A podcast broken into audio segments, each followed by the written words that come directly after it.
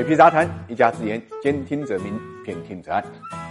说起这个慕斯床垫啊，你可能在机场啊、高铁站啊、实体门店，包括电视媒体里面看到过这么一个广告：一个阔斯乔布斯的老人，时而跳着烟斗，时而那么有目光深邃，给人的感觉就是慕斯是来自法国的高端品牌，而这个老人就是创始人。但是中国证监会的一纸问询函，直接将正在冲刺深交所上市的慕斯股份呢推到了聚光灯下。我们看到，在问询函中间，证监会公开提出了五十九个回馈追问，其中有近三十个是关于广告中的神秘老。人的，所以这位外国老人到底是谁？他与牧师又有什么关系呢？面对证监会的问询，牧师说出了实情：原来这个在牧师的海报中存在了十年的老人，就是一个国外的普通老人。在二零零九年，牧师和这位老人签下了协议，花了一千五百美金买断了他的肖像权。总之，他既不是牧师的创始人，也不是牧师的设计师，只是一个普普通通的卖掉了肖像权的老人。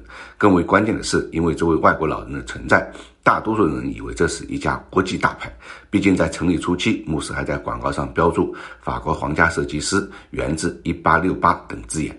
但实际上，慕斯是一家成立于2004年、本土生长的东莞企业，是地地道道的东莞制造。而且呢，现代意义上的床垫其实发明于1920年，源自1868年。这个牛皮呢，吹得有点过。但不可否认的是，慕斯营造的这种法国高奢氛围，已经洗脑了一大批消费者。我们从他的招股书中。可可以看到，目前慕思床垫在国内市场占有率是排名第一，甚至有了阳光环的加持，价格比肩了国际一线品牌。它旗下直营的床垫多数价格呢在五千块钱以上，最贵的甚至高达十几万。那么综合经销、直供、电商这些渠道的价格，床垫的平均售价呢也就是两千一百块钱左右。我们根据它的招股书中披露的床垫单位成本，呃八百五十五块钱计算啊，它对应的毛利率呢达到百分之五十九，这么高的溢价，比同行高出了百分之二十以上。可以说，呃，慕斯呢靠着这件洋外衣啊，把事业是做得风生水起。但其实，在国内，假洋品牌并不是呢个别现象，像欧典地板啊、马可波罗瓷砖啊、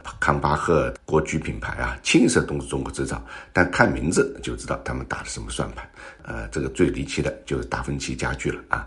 他不仅以著名画家来任命，而且打出了百分之百原装进口的宣传广告。结果呢，被央视曝光了。呃，居然就是将东莞生产的家具运到意大利，再运回来，摇身一变就变成了意大利原装进口，价格呢直接翻了十倍。一张单人床卖到十万多，一张沙发呢卖到三十万。为什么那么多国内的品牌愿意批洋外衣呢？呃，原因还在于呢，披上了这些这个洋外衣呢，就可以溢价。但是现在随着国货品牌的崛起啊，年轻人注意呢正在转移啊，没有产品力，纯靠忽悠这样的算盘呢，恐怕以后呢很难再打下去了。